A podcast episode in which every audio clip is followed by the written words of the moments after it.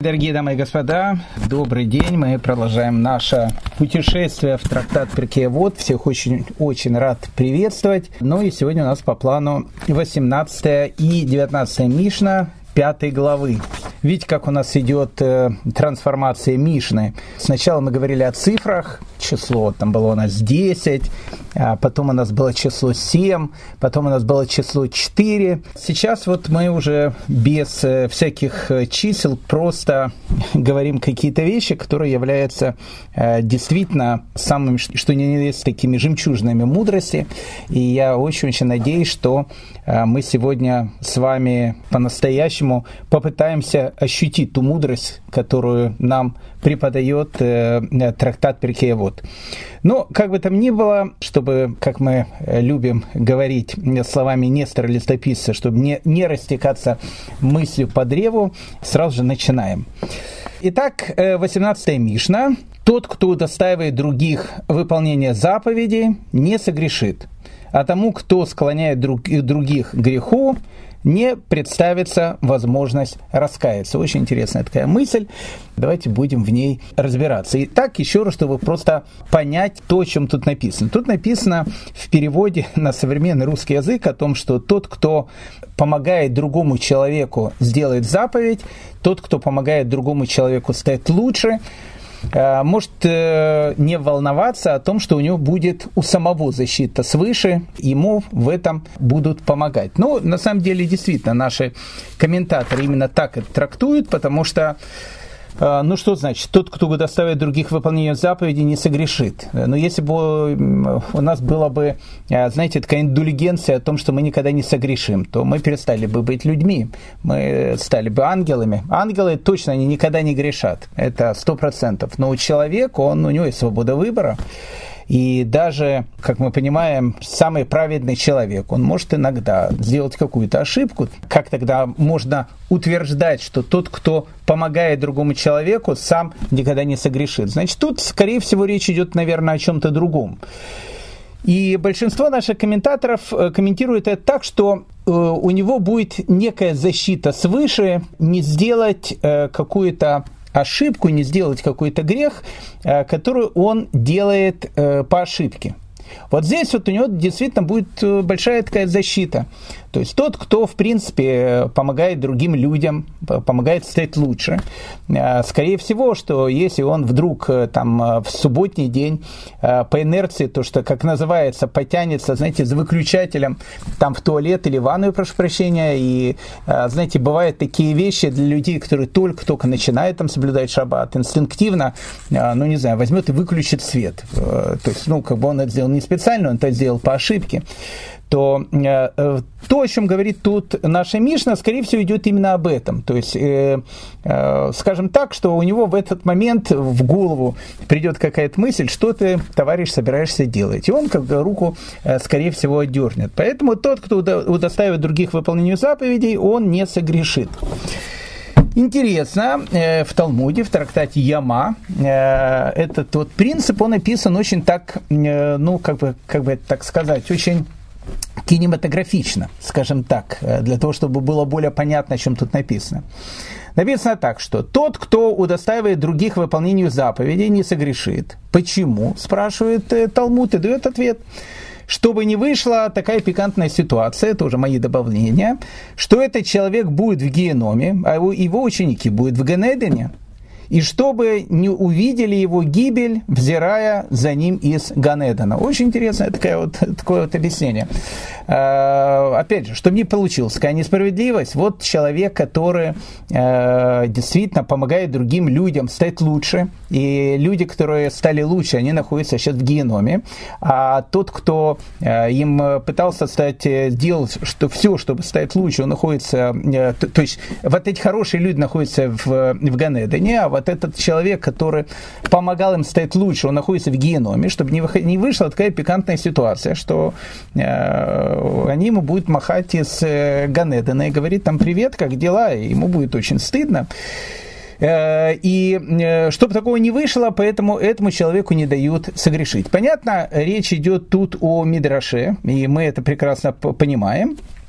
Что нужно его понимать не буквально, а аллегорично, но как бы в этой аллегории мы видим большой-большой смысл, что действительно человеку, помогающему другому человеку, дается какая-то защита свыше. Причем защита свыше э, совершенно огромная. Э, знаете, интересная э, есть вещь такая, она работает в духовном мире.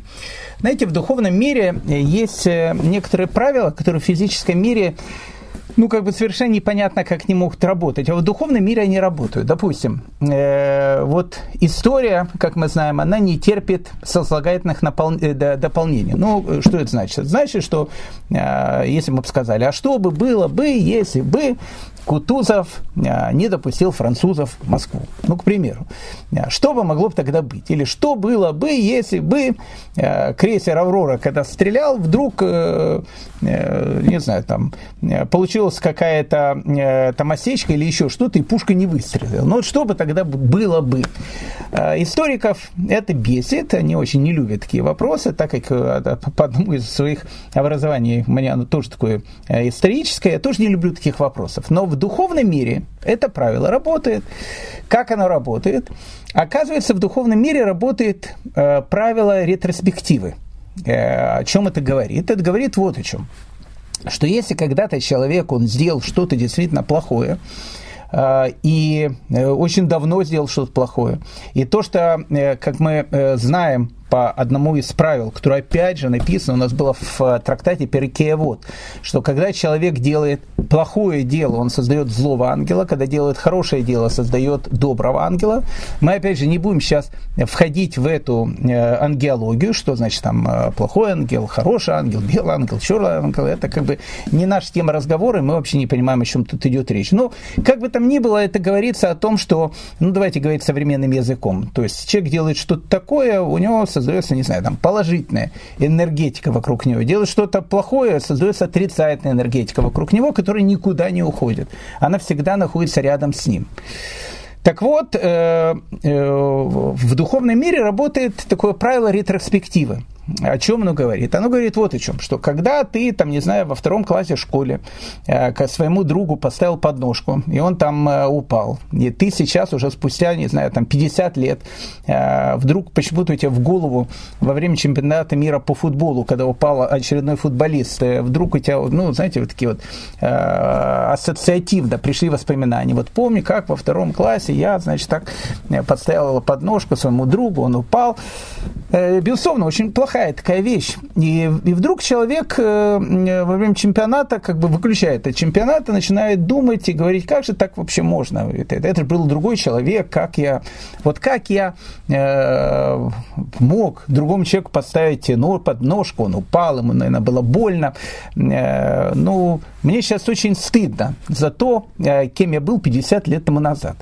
Так вот, э, в духовном мире работает правило ретроспективы. О чем оно говорит? Оно говорит о том, что в тот момент, когда ты вспомнил о своем плохом поступке и э, решил о том, что он был действительно плохим, и что ты больше никогда его не повторишь, этот плохой поступок исчезает. Ну, как бы, просто исчезает. С одной стороны, мы помним все прекрасно, э, помню, это Брэдбери, да, про эту бабочку, о том, что если ты э, совершаешь путешествие в прошлое, э, не надо убивать бабочку во времена, во времена динозавра, если ты там, не знаю, там путешествуешь. Почему? Потому что убийство бабушки, баб, бабушки, бабочки, прям, знаете, как по Достоевскому, что-то у меня постоянно преступление наказания, бабушка, бабочку, э, убиваешь бабочку э, там во времена динозавров, то спустя какие-то, не знаю, там, большое количество лет, а, когда герой этого повествования вернулся в Америку, он увидел, что избрали другого президента, там уже сидел не дедушка Байден, а Трамп сидел, он сказал, как такое может быть? То есть получается, что убийство бабочки там, огромное количество лет назад через время повлияло так, что избрали, а, ну, как бы история пошла по другому совершенно пути. Поэтому э, как такое может быть? В духовном мире может такое быть. То есть в духовном мире существует правило ретроспективы. То есть правило того, что если э, мы э, мысленно перейдем в прошлое и попытаемся э, подумать о том, что было плохо в прошлом, и попытаемся это исправить себе, то есть как исправить, нам будет стыдно, когда мы будем об этом говорить, это исчезнет. Ну, то есть, как бы это перестанет существовать чему я это все говорю? Какое имеет это отношение к нашей Мишне? Оказывается, прямое отношение, потому что тут мы учим второе правило духовного мира. Какое правило духовного мира? Второе. Это правило капиталистическое. Очень, очень важное такое правило. Работает оно таким образом. Если ты, к примеру, сделал добро другому человеку, и этот человек стал лучше, ну, к примеру, этот человек, э, не знаю, там, э, э, постоянно кушал там друга Винни-Пуха. Ну, к примеру. Может, не постоянно, но периодически. И ты с ним разговаривал и сказал, как же тебе неудобно, как же тебе так у тебя совесть берет взять и кушать, значит, друга Винни-Пуха. Ведь это, в общем, как бы делать очень плохо. Так друзья не поступают. Тогда лучше, лучше ослика я скушать, чем, чем этого, ну, поросенка, э, Хрюшу. Так э, и человек, человек, не знаю, что-то в него в голову пришло, он, говорит, что да, все больше с этого момента перестану там кушать э, там, некошерное, и постепенно, постепенно человек ну, где-то по твоим влиянием становится действительно лучше, становится лучше, начинает э, делать э, много добрых дел, и, а за каждое доброе дело, как мы знаем, э, человек получает награду. Так вот тут начинает работать второе капиталистическое правило духовного мира. О чем оно говорит? Оно говорит вот о чем. Что каждый раз, когда этот человек, который благодаря тебе делает какое-то доброе дело и получает какую-то награду, ты с этой наградой имеешь дивиденды. Причем большие дивиденды. А если таких людей, на которых ты повлиял сотни, а из-за таких людей, на которых ты повлиял тысячи, ты на самом деле миллионер. Рафа Вадиасеф, он э, приводит э, такую как бы, э, ну, машаль, как, как это сказать, притчу такую, очень интересную. На что, говорит, это похоже? Это, говорит, похоже на то, что э, вот э, однажды в какой-то, там, не знаю, ярмарке был какой-то супер рыночный день. И каждый человек, который что-то продавал или продавал какой-то, ну, не знаю, там, товар а, такой, ну, определенный, он выиграл в 10 раз больше. И вот э, двое, значит, купцов, э, они приехали на этот рынок. У одного купца было э, 10 э, золотых монет, а у второго купца было 10 тысяч золотых монет. Так э, что, они, э, что получилось? Они выиграли в 10 раз больше. То есть тот человек, у которого было 10 монет, он э, в результате этого удачного дня получил 100 монет. А тот человек, у которого было 10 тысяч монет, в результате этого такого приятного умножения получил 100 тысяч золотых монет. Что говорит Рафа Вадиасеф, на что это похоже? Что такое 10 монет? 10 монет – это человек, который вот э, изучает Тору э, всю жизнь и самосовершенствуется, и, безусловно, за это он получает награду. И эта награда увеличивается там десятикратно. И вот 10 монет, э, золотых таких монет, которых он получил, они увеличиваются десятикратно, и он получает в 10 раз больше. А вот второй человек, который не просто изучает Тору, но он пытается сделать других людей лучше. И каждый человек, которого он делает лучше, он как бы уже подсоединен духовно с ним.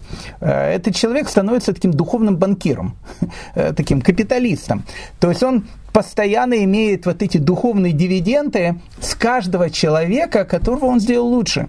И тогда что получается? Получается, что его награда, она уже увеличивается не десятикратно, она уже увеличивается тысячекратно и так дальше. Это очень важная вещь. Это очень важная вещь. Иногда, знаете, думаешь, э, думаешь, что ты вообще такое делаешь там, а потом вспоминаешь, ну, э, ну, без ложной скромности, но есть несколько людей, которые, ну, не, не благодаря мне, вообще благодаря мне вообще ничего не происходит. Благодаря Всевышнему, который через меня э, сделал так, но что действительно они стали лучше. И вот когда думаешь об этом, Э, иногда, вот как-то становится более тепло на сердце, потому что, э, потому что ну, начинаешь понимать о том, что, наверное, что-то, что-то хоть, хоть что-то хорошее ты уже э, где-то совершил. А, я, кстати, не шучу. В данном случае речь не обо мне, речь о том человеке, который действительно помогает другому стать лучше, стать совершеннее.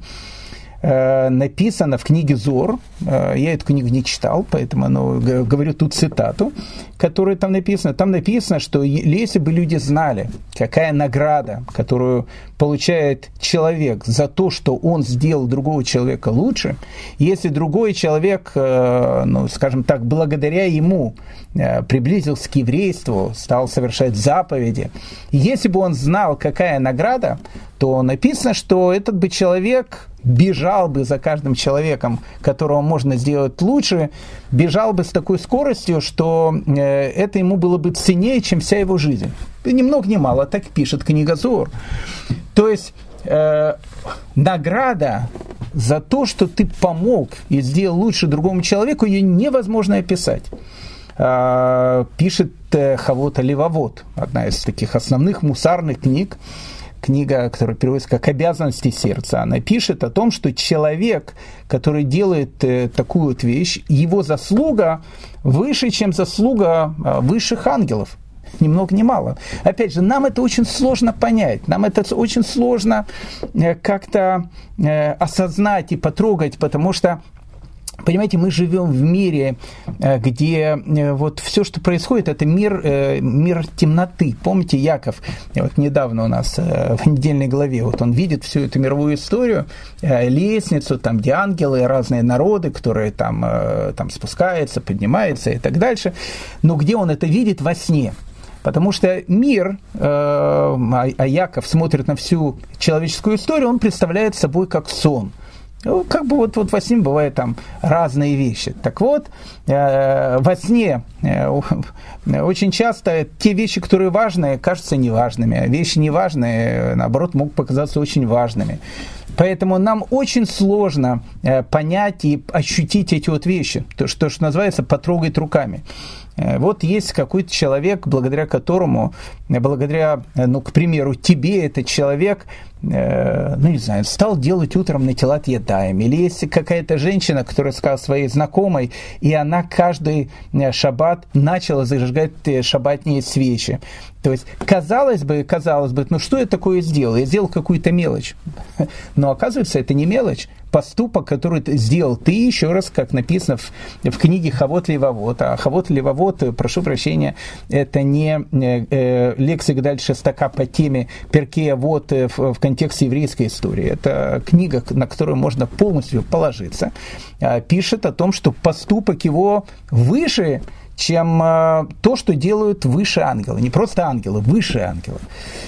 Так что вот э, одно из правил, одно из правил жизни – Поэтому э, второе капиталистическое духовное правило, когда ты делаешь добро другому человеку и делаешь его лучше, то дивиденды от этого ты получаешь всю свою жизнь. Ну, идет продолжение. А тому, кто склоняет других к греху, не представится возможность раскаяться. Ну, опять же, как это понять? Э, написано в том же самом э, Талмуде, в, в, в трактате Йома, то, что мы приводили, э, там сначала написано, что неудобно, если человек, который сделал других людей лучше, будет находиться в геноме, а его ученики будут находиться в Ганедане. Это будет очень, там, ну, как бы, ну, некрасиво, такая неудобная ситуация, поэтому если его ученики находятся в Ганедане, то надо его в Ганеден посидеть, то тут будет работать точно такое же правило. Написано, чтобы не получилось, что он будет сидеть в Ганедене, а его ученики будут сидеть в геноме. Ну, то есть это будет тоже такая не совсем э, приятная ситуация. Поэтому его тоже отправят в геном э, к его этим самым ученикам. То есть, э, к чему я просто хочу сказать, что тот человек, который ну не то что заставляет, но благодаря которому другой человек падает духовно ниже, духовные дивиденды, только уже теперь в скобочках. Духовные дивиденды с минусом. Ну, так называемые эти вот черные ангелы. Э, вот те черные ангелы, которых э, вот этот человек сейчас начинает как бы производить большими массами, и там по 100, по 1000 штук ежесекундно, может быть уверен, что ему тоже перепадает от них небольшой кусочек. То есть это правило духовного мира тут тоже точно так же работает, тоже капиталистическое правило. Если ты вложился с какими-то своими друзьями в какое-то дело, и ты прогорел, то прогорели все, и они прогорели. И э, если у кого-то из них будут какие-то там судебные издержки, а ты директор этого предприятия, то э, за все судебные издержки твоих э, э, подчиненных по голове будешь получать ты также. Поэтому каждый раз, когда из-за нас мы делаем так, что другой человек становится хуже, Тут все работает э, ровно э, под тем же самым правилам, духовным правилам. Мы можем быть уверены, что мы будем получать вот эти отрицательные духовные дивиденды и в дальнейшем. Поэтому нужно быть очень-очень осторожным. Рамбам пишет, что э, у таких людей, которые других заставляют ну, скажем так, становиться хуже, нет дела в будущем мире. Ну, скажем так, он это сказал очень громко, э, потому что, ну, для того, чтобы, э, как говорится, у нас, для того, чтобы у нас получить какое-то большое наказание, к примеру, карет, надо еще заслужить это, потому что не, не каждый грешник получает такие очень серьезные наказания. То есть наказание лишения будущего мира – это одно из самых, ну, не одно из самых, это самое страшное наказание, которое может быть.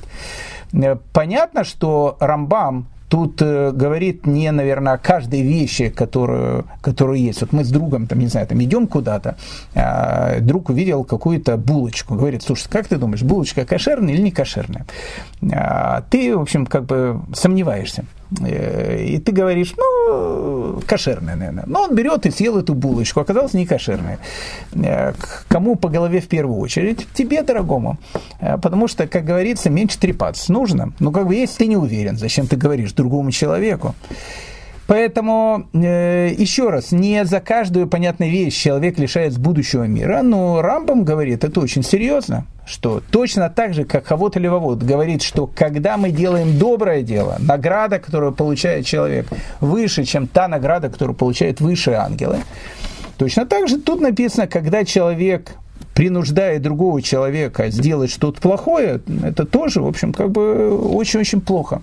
Когда он его принуждает делать грех – Вообще интересная такая вот вещь. А вообще, что такое грех и наказание за грех? Ну, мы не будем входить в эту философскую тему, э, потому что она очень-очень большая. Но, знаете, Раф Мендель из э, он в свое время сказал совершенно потрясающую мысль. Запомните эту мысль, она, э, ну, она очень-очень такая серьезная. Он говорит так, что причина, по которой человек не должен грешить не в том, что это запрещено. Слышите, вот он говорит. То есть причина того, что нам запрещено делать что-то плохо, не, не в том, что это запрещено, а в том, что он должен настолько быть занят выполнением заповедей и добрых дел, что у него просто не должно быть свободного времени, чтобы совершить грех. То есть видите, как оно работает? Это говорит Раф Мендель Получается, что что жизнь какая-то черно-белая, то есть ну, как бы либо ты весь белый, либо ты весь черный, а что э, нету вот этой э, некой серой зоны, потому что он говорит, что э, самая страшная вещь в том, что ты сделал грех, об, обратите внимание, это же какая гениальная мысль. Гениальная мысль. Человек приходит в этот мир для того, чтобы совершать добрые поступки для того, чтобы совершать э, и делать заповеди. То есть получается, что каждую свободную секунду, ну на что это похоже? Это похоже на то, что, ну не знаю, там человека, э, его заводят э, в сокровищницу, там, где лежат там золото, бриллианты, и говорят ему, смотри, вот тебе, значит, там 10 э, минут ровно, время сейчас, вот когда мы скажем раз, два, три, пойдет, секундомеру. Вот все, что тут лежит, в течение 10 минут можешь выносить. Вообще все можешь выносить человек посмотрит на эти вещи и подумает, ничего себе, я же стану таким там супер мультер э, каким-то миллиардером. А, и он начинает каждую секунду, которая у него есть, что-то собирать, что-то выносить, и вдруг э, ему в голову придет какая-то мысль э, посмотреть, а чем закончилась очередная эта мыльная опера. Там, кто кого, значит, разлюбил, кто кого убил, он там сядет на корточке, значит, врубит этот там YouTube или еще что-то и начнет смотреть, начнет смотреть, потом скажет, а, что же ты там таким, такой ерундой занимаешься? Надо это сокровище собирать. Понятно, что такое в жизни никогда не будет. По одной простой причине. Потому что человек понимает о том, что каждую секунду, которую ему сейчас дали, это каждую секунду, это дополнительный э, золото и бриллиант, который, в общем, э, сделает хорошую жизнь не только тебе, но и всем твоим потомкам на много поколений. Э, это невозможно себе представить, что человек так себя будет вести. Точно так же и жизнь человека. Поэтому, что говорит Раф Мендель из? Что проблема в том, что человек совершает что-то плохое, не в том, что он это совершает, а в том, что он потратил то время, когда он мог совершить что-то хорошее. То есть, видимо, в эту секунду он не совершил что-то хорошее, поэтому тоже совершил что-то плохое. То есть, как такое могло быть?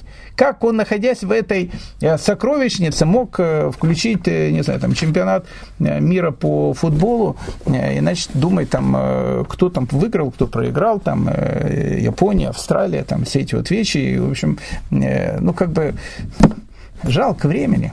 Времени жалко.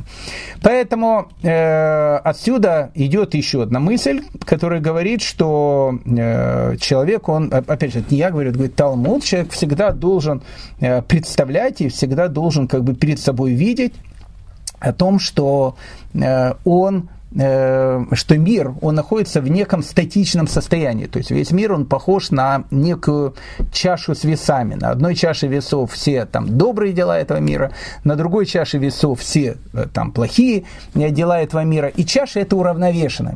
И вот твой поступок, который ты совершишь сейчас, он либо разрушит мир, потому что он станет э, плохим поступком, и чаша плохого перевесит, и мир будет уничтожен.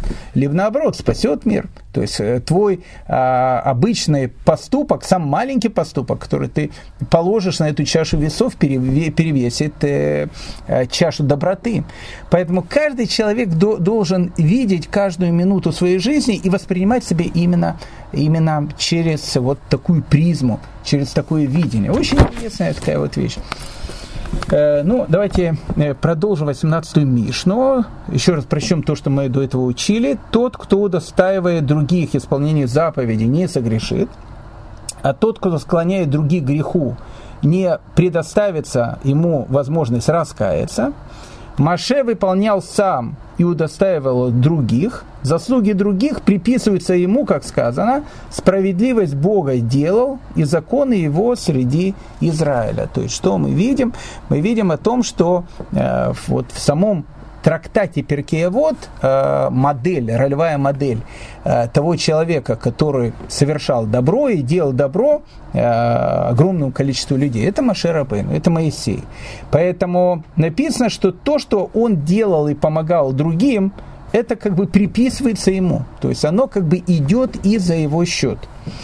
А кто является таким антимоделью? Антимоделью является Яровам бен э, Ярован бен Нават, э, личность очень трагическая. Я бы даже сказал бы, прошу прощения за такие сравнения, шекспировская, э, потому что он был человеком, э, великим человеком, ну, действительно, великим человеком, не просто великим человеком, а пророк избирает Яровама бен Невата для того, чтобы он стал возглавил вот те 10 царств, которые там раскололись и откололись от Э, единого Израиля после смерти царя Шломы, Шламо после смерти царя Соломона, когда э, стал царем его сын Рахавам.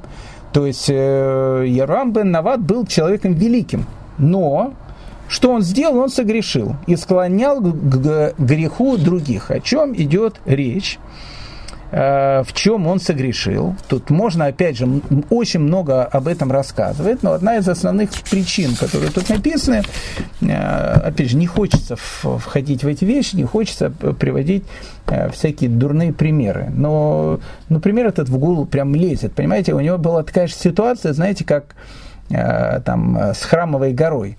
Вот на храмовой горе сейчас находится третья святыня ислама – Э, которая, которая называется Купат аль-Сахра. Э, и не Купат аль-Сахра, прошу, прошу прощения, мечеть Аль-Акса. Мечеть Аль-Акса тоже переводится как э, дальняя мечеть, последняя мечеть. и она считается как бы третья святыня ислама.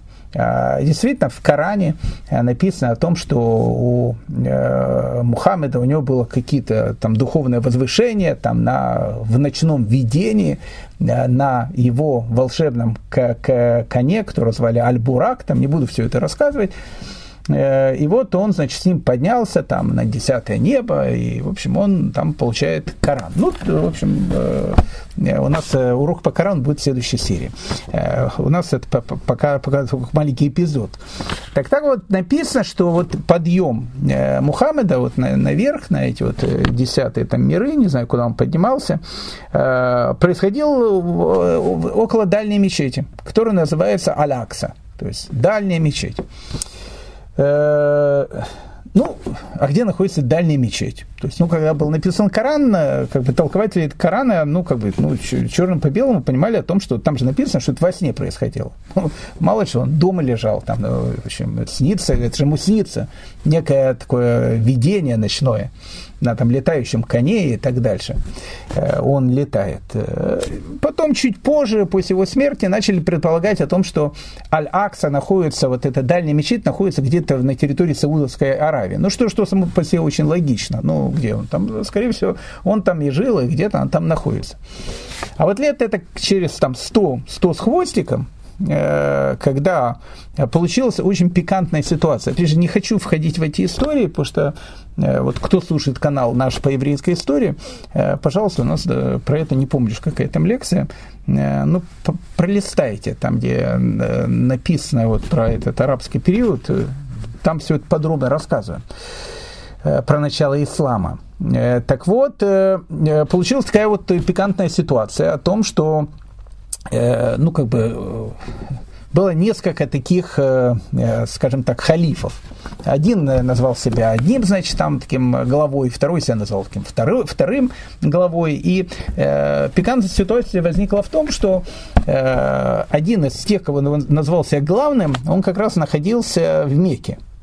А, и получалось, что тот, который тоже себя считал главным, он как бы, а у них же там паломничество, хадж, Э, и как бы его э, поданные захотят, э, не знаю, там в следующем году пойти там в Мекку, совершить хадж, то, что называется. А как это будет? Ну, как бы они к нему придут, он там будет сидеть, им там хлеб, солью, там, здрасте, друзья дорогие, приходите, как хорошо, что вы пришли, там, вот, вот я, значит, тут нахожусь, уже нахожусь в Мекке, значит, я главный. И он как почитал, ну как, они повернутся обратно и свершится великая там, э, не знаю, рамадановская революция, там, и не знаю, сбросят меня. Так что он сделал? Сделал очень хорошую вещь. Э, он сказал, а почему бы мы не сделать нам Аль-Аксу э, где-то в наших этих вот Палестинах, буквально. И хорошая была идея. Он сказал, что э, Алякса, дальняя мечеть, вот находилась на Храмовой горе. Э, откуда он знал? Потому что евреи всегда говорили о том, что это самое святое место. Ну, вот так оно и получилось. К чему я э, все это сейчас рассказывал? Как вы понимаете, не для того, чтобы вы лучше знали Коран, а для того, чтобы понять то, что сделал Ярован бен Нават. А что он сделал? Ярован бен Нават. Когда а, был первый же там праздник, и представители его там царства, а Иерусалим, он был как бы у колена Иуды, он принадлежал Рехаваму, а он же сделал там революцию, он как бы отсоединился от Рехавама, он сделал отдельное государство. То это а, государство со столицей Иерусалима называлось Иудея, Иуда, а он, в общем, другое сделал, у него государство называлось Израиль. Так вот, э, и он подумал, что когда его поданные придут в Иерусалим и будут в Иерусалиме, более того, там должна была э, быть э, такая вот вещь, которая была, в принципе, в этом году. Когда у нас есть э, год Шмита, то в конце года Шмиты у нас происходит такая как бы церемония, когда царь, он приходит в храмовый двор, открывает книгу Дворим и читает ее для всего народа. Так вот, написано о том, что царь который является царем, э, ну, является царем, ему дается прерогатива, ему дается право в, в храмовом дворе сидеть. Больше такого права, в принципе, так смертному не дается. А царю дается эта вещь. Так вот, э, что говорит Яровам Бенават? Что когда я приду со своими поданными в Иерусалим, то есть я как, как бы откололся, то есть это как теперь э, Иудея и Иерусалим как бы враждебное государство, и мы как бы, опять же, к ним придем, и мои поданные увидят такую ситуацию, что э, царь Рехавам будет сидеть, потому что он является царем в Иерусалиме, а я буду стоять, то как бы все скажут, значит, э, наш царь не настоящий. Ну, в общем, и произойдет плохие вещи. И что тогда делает Яровам Бенават? Он создает Аляксу своего рода, он создает два неких таких центра, который сказал, что зачем нам идти в Иерусалим. У нас есть наши древние святыни, которые еще там написаны там в Торе, Э, еще до того, когда э, царь Давид завоевал Иерусалим, э, мы туда и будем ходить, и там поставил каких-то там, в общем, там статуи и так дальше, не будем сюда входить в эту, в эту историю. То есть, что сделал Яровам бен Нават, Яровам сын Невата? То есть, то, что он из-за своей гордыни сделал какое-то такое вот решение, и весь народ не ходил в Иерусалим, то получается, что когда весь народ согрешил, каждый грех э, отдельно взятого человека ложится на голову Яровам бен Навата. Это, в общем, поверьте мне, довольно серьезная такая кара. Поэтому написано, Яровам, сын Навата, грешил и склонял греху других. Грехи других приписываются ему, как сказано, за, за грехи Яровама, который грешил и склонял греху Израиля. Это серьезная вещь. Э, он, знаете, как козел отпущения нес на себе все грехи Израиля. Никому не, поз... не пожелаешь такое удовольствие. Так что очень-очень трагический такой эпизод. Э, итак, это э, наша 18-я Мишна. Теперь мы переворачиваем страницы и с вами, слава Богу, подходим к 19-й Мишне. 19-я Мишна нам дает совершенно потрясающий такой тоже ну, как бы по поучение очень-очень важное, состоит из каких-то там 20 минут, ну, не успеем. Слушайте, 19 Мишне нужно говорить, говорить и говорить. Да мы даже если бы два часа говорили, все равно тоже не успели. Ну, давайте хотя бы прикоснемся. Тот, кто обладает следующими тремя качествами, его считают, что он из учеников нашего праотца Авраама. Какие три качества должны быть у него. Это э, мы их сейчас рассмотрим. Написано, тот, кто обладает тремя другими качествами, то есть плохими качествами, является учеником злодея Белама, некого такого антипота. То есть, если у нас э, Авраам – это модель там, хеседа, святости, там, доброты и так дальше, то модель Белама, в общем, это как бы сам такая плохая модель, ну, такой вот антипод даже. Они Э, не Маше и Белама, потому что Маше и Белама не современники. Белам и Авраам, они не современники. Но они вот как бы к Аврааму дают Белама. То есть Белам это вот, ну, в общем, самая такая э, редиска во всей еврейской истории. Э, поэтому тут говорится так, что если ты заметил у человека три определенных качества, можно сказать о том, что он из учеников Авраама. То есть он идет по тому пути, к которому учил Авраам. Если ты заметишь у человека три какие-то другие качества, то, в общем, э, ты можешь его квалифицировать о том, что он один из учеников Билама. Что же это за качество? Итак, три качества э, учеников нашего праотца Авраама. Что это за качество? Это добрый глаз, скромность и умеренность. Если у человека есть такие качества, можно сказать, что он один из учеников нашего праотца Авраама. Ну, что тут написано? Э, во-первых, добрый глаз. Э, очень интересная вещь, которую надо понять. Айн Това. У нас есть айн ара, у нас есть как бы плохой глаз, а есть э, айн Това. То есть есть хороший глаз. Хороший глаз, знаете, это не в смысле того, что у тебя э, глаза хорошо видят. Как написано у наших мудрецов. Написано, тот, у кого добрый глаз, доволен тем, что у него есть, любит других людей, делает им добро и никогда не завидует им. Э, понятно? Мы уже когда-то говорили про это. Э, Перкей вот не первый раз приводит Айн Това, добрый глаз. Понимаете, добрый глаз – это когда... Вот знаете, есть люди, у которых вот в жизни вот на все, что они смотрят, все у них такое какое-то темное. Я знаю таких людей. Знаете, даже если хорошая погода будет на улице, Э, ну, казалось бы, уже, ну, хорошая погода на улице. Э, придет, скажет, хорошая погода на улице. Улыбнешься, он скажет, ну, что тут хорошего, такая жара, там, там, не люблю жару. А, наоборот, будет там плохая погода на улице, их еще хуже. Ну, в общем, в каждой вещи э, такой человек, он видит отрицательное, а не положительное. На самом деле, это несчастный человек. Ну, как бы тут можно понятно говорить про пессимиста, оптимиста, э, когда ты уже об этом говорили, в, в моей э, э, дальней юности у меня был один знакомый э, такой поэт, он э, писал стихи. Я не помню уже стихи его, э, но э, вот один из образов я запомнил на всю жизнь. Он очень интересный, такая вот у него был образ, совершенно потрясающий. Я помню, мы с ним шли весной, и он посмотрел на лужу, он сказал, знаешь, говорит, бывают люди, которые, смотря на лужу, видят в ней вот эту вот весеннюю грязь. А я, говорит, когда смотрю на лужу, я вижу в ней отображение вот этого чистого весеннего неба.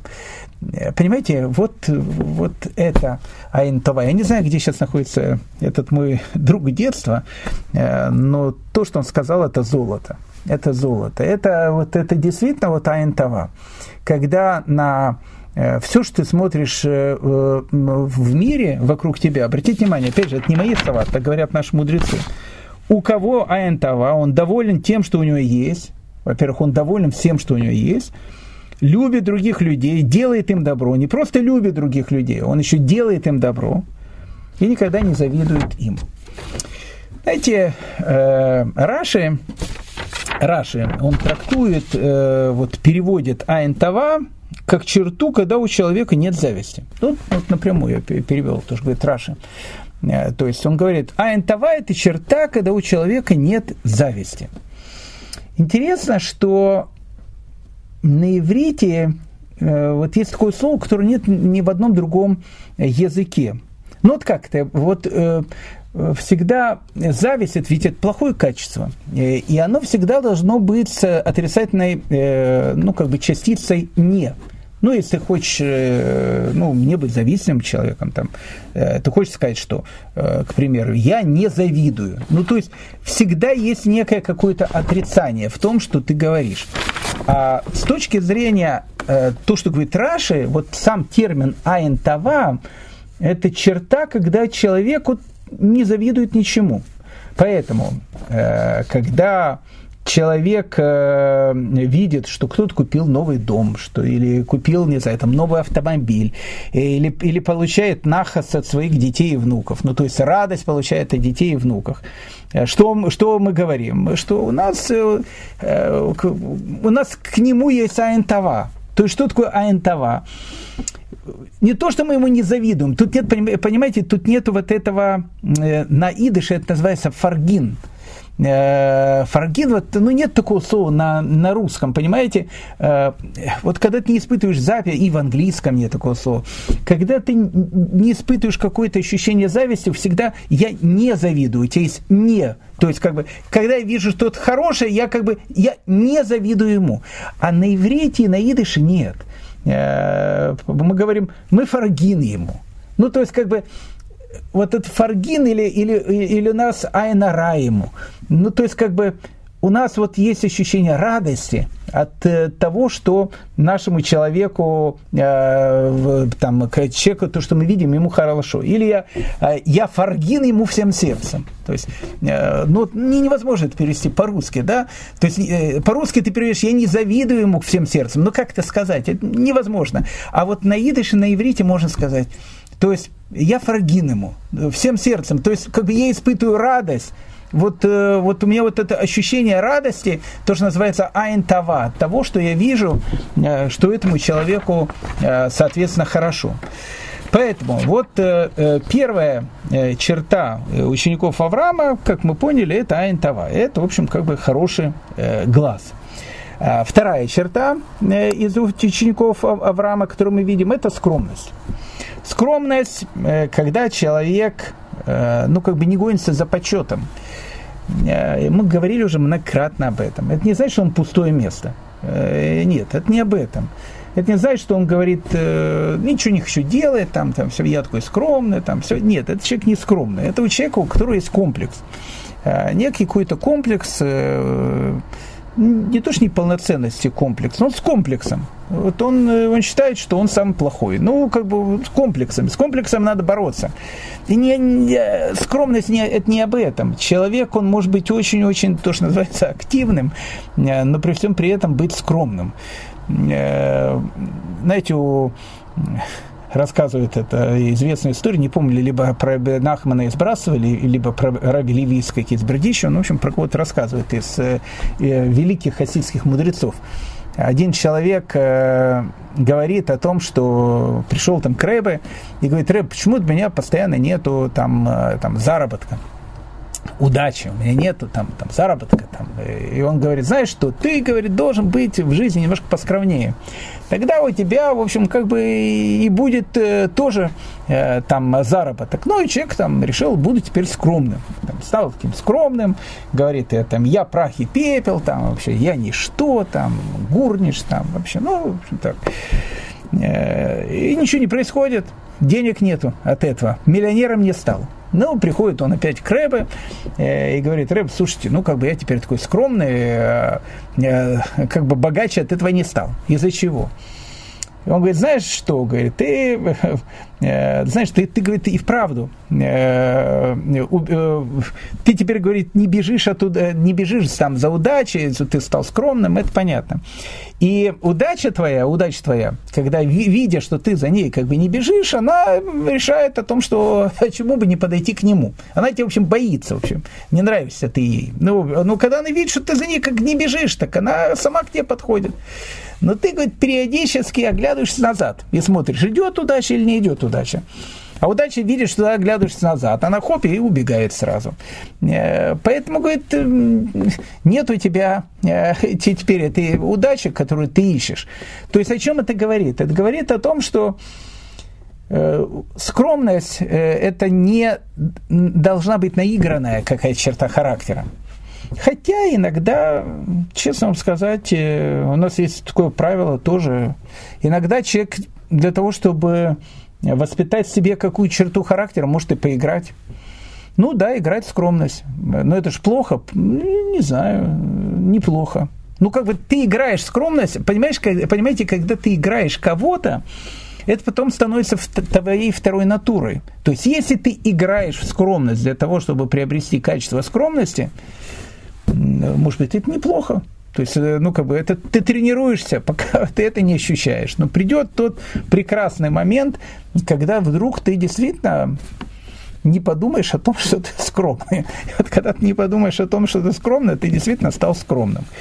Э, ну и третья черта, э, которая есть у нашего праца Авраама, это умеренность. То есть, когда человек, он как бы отдаляется от каких-то физических излишеств, Хорошая черта очень. В Израиле сейчас, знаете, э, на многих продуктов по э, новому закону э, этого прошлого правительства, да не будет упомянуто, там она, там, то, что называется, но что-то, что хорошее было, а может, это было не прошлое правительство. Знаете, там сейчас, если в, в продуктах, там, там, не знаю, много сахара, там, или там много масла, они такие красные кружочки такие вот пишут, Э, и там, допустим, красный кружочек, значит, много сахара или много масла. И, опять же, ты это можешь покупать, пожалуйста, но э, тебе предупреждает о том, что эта вещь, она, в общем, как бы сладкая. Лучше это как бы не брать, а лучше это не покупать. То к чему я так все это говорю?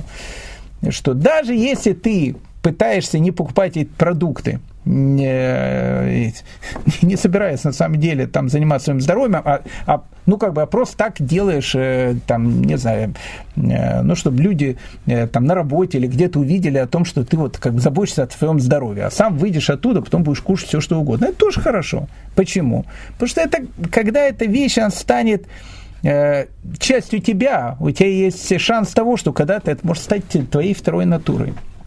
Но как бы мы идем дальше. То есть, что мы видим? Значит, мы поняли, какие три черты есть у учеников Авраама. Теперь, а, а какие три черты есть у учеников Белама? Ну, понятно, какие. Полной противоположности. Злой глаз. Ну, вот то, что называется Айн-Ра, то есть Айн Ра – это злой глаз. В данном случае не то, что он сглазит кого-то, а в том смысле, что, в общем, на все он смотрит как бы э, через черные, не через розовые очки, а через черные очки. То есть э, э, у этого человека, что у него есть? У него есть, значит, э, АНРА, то есть злой глаз, гордыня, то есть у него не скромность, а наоборот гордыня, потому что он считает, что он самый такой важный пуп земли. И вместо умеренности у него есть алчность. Такие вот три черты характера, они, в общем, являются э, чертой учеников Белама, поэтому если человек вдруг обнаружит в себе эти э, черты характера, э, он может очень радоваться, потому что он стал теперь гвардейцем кардинала, перестал быть мушкетером, и теперь, в общем, он отрицательный персонаж. Ну, как бы это плохие черты характера. Чем разница между учениками нашего праотца Авраама и учениками злодея Билама? Спрашивает э, дальше наша Мишна. Ученики нашего праотца Авраама э, как бы едят в этом мире и наследуют будущий мир. Ну, то есть имеется в виду, что как бы у них есть заслуга и э, какая-то, какое-то что-то хорошее, как в этом мире, так и в будущем мире. Как сказано, чтобы дать в наследство любящим меня, есть все необходимое, и сокровищницы их я наполню. То есть, что имеется в виду? Таким людям, у которых есть вот эти три черты характера, ну, о которых мы говорим, ну, три черты даже не характера, я даже не знаю что, три качества, которых у них есть. Э, там добрый глаз, э, скромность и наоборот умеренность, то таким людям будет хорошо как в этом мире, так и в будущем мире. Ну, так написано. А ученики злодея Белама написано следуют геном, исходят в преисподнюю, как сказано, а ты, Бог, вергнешь их в преисподнюю, людей кровожадных и коварных, не достигнут они и половины дней своих, я же буду уповать на тебя. Ну, то есть им будет плохо. Да, ничего вас тут не смущает. А меня тут смущает одна вещь. Э, э, когда я вот э, то, что меня смущает, я сразу вспомнил старую такую, знаете, китайскую пословицу. Э, знаете, есть китайская, даже не пословица, Самое страшное китайское проклятие, знаете какое? Я вам сейчас скажу. Э, не на китайском, на русском языке. Самое страшное китайское проклятие. Пусть исполнятся все твои желания. Ну, ну, вполне серьезно. Самое такое страшное китайское проклятие, вот там кто-то хочет проклять кого-то, э, там, э, не знаю, там, хочет пожелать все самое плохое лидеру Хамаса, ты говоришь, пусть исполнятся все твои, в общем, значит, желания. Ничего себе проклятие. Э, ну, китайское, может, вот, э, что-то непонятно в этой вещи. На самом деле очень умная вещь она отвечает на вопрос, который меня тут смущает. А что меня тут смущает? А меня смущает вот, вот что. Видно, что если человек живет по э, тем качествам, которые есть у учеников Авраама, то как бы ему будет хорошо как в этом мире, так и в следующем. А тот, кто живет э, по принципам, по качеству, есть у него, как у учеников Билама, то написано, что ему, в общем, когда он через 120 лет уйдет, в общем, как бы не позавидуешь. Ну, ну хорошо, а почему же не написано, что ему тогда будет плохо в этом мире? Но в этом мире-то ему может быть хорошо, тут вообще ничего не написано. Ну, то есть, как бы тут есть загадка. Понимаете? Потому что написано так, что если ты ученик Авраама, то тебе хорошо и в этом мире, и в будущем мире. Но если ты ученик Белама, то тебе будет плохо в будущем мире. А что будет в этом мире? Почему ничего не написано? Э, что мы не знаем э, многих э, людей, у которых, там, не знаю, такие негодяи, там, подлецы, в общем, ну, плохие люди. И при всем при этом живут неплохо. Многие даже лучше нас живут, а многие намного лучше нас живут. Как бы понятно, что мы можем утешать себя, что когда через 120 лет они туда придут, в общем, в общем им не позавидуешь температура под сковородкой будет постоянно больше тысячи градусов. Тысячу градусов плюс. Э, ну хорошо, это будет потом. А пока у них же суп с котом, может не с котом, но в общем э, с рябчиками так точно. и там рябчики жуют, и там ананасы жуют, и там в ваннах с шампанским купаются. Ну, как бы, как бы в этом мире у них как бы тоже получается все хорошо. Так э, почему-то про этот мир вообще ничего не написано, про учеников Билама. Так вот, э, мне кажется, что ответ тут на это как раз кроется в этой китайской пословице. Пусть все ваши желания сбудутся, исполнятся. Когда давно я читал, э, есть такой совершенно потрясающий, э, он, к сожалению, ушел недавно, вот когда корона была, ну, был уже очень пожилой человек, Раф Авраам Тверский. Э, ну, очень потрясающий такой он и врач, и он психиатр, и, и раввин, и потомок вот этой династии тверских, чернобыльских хасидов. Э, ну, необычный человек, он написал много, как много книг. На английском языке, правда, он писал, хотя, мне кажется, что даже что-то перевели на русский, одну книжку, на иврите не видел. Может, тоже перевели. Ну, все, что у меня есть Тверского, Рафа Авраам Тверского на английском. И то, что он писал в одной книжке, э, мне запомнилось очень. Э, он сказал, что, ну, что однажды к нему пришел какой-то молодой человек и говорит ему о том, что вот у него там, не знаю, там, э, как психиатру к нему пришел. Не за еврей, не еврей, тут опять же не суть важно. То есть пришел пациент к, к нему как психиатру, э, психотерапевту точнее. И он пришел, говорит, знаете, говорит, у меня там папа там мультимиллиардер. Э, и, он, и, и говорит, понимаете, говорит, у него есть там денег ну, столько, сколько он за всю жизнь никогда не потратит. Ну, даже если он, знаете, каждый день бы там, э, не знаю, там, э, покупал бы новую модель айфона какую-нибудь или там новый автомобиль, все равно э, каждый и, и, и на вечер бы выбрасывал это, э, то все равно бы у него денег бы еще хватило бы с лихвой. Там, ну, столько денег, очень много. И что он делает? Говорит, он там вкалывает там, днем и ночью, там все, хотя, опять же, денег нету, и денег полно. Он говорит, и у меня, говорит, денег полно. Потому что, говорит, я единственный его сын. И он как бы мне это все как бы уже там отписал. То есть у меня уже тоже денег полно. Я понимаю, что там, там до 120 лет моему папе тоже называется. Но как бы мне тоже денег полно. И это Раф Авраам Тверский спрашивает у него, э, ну, как бы на латыни, азма. Он говорит, ну так что? Так, так в чем проблема, скажи? Он говорит, проблема в том, что, знаете, говорит, жить мне не хочется.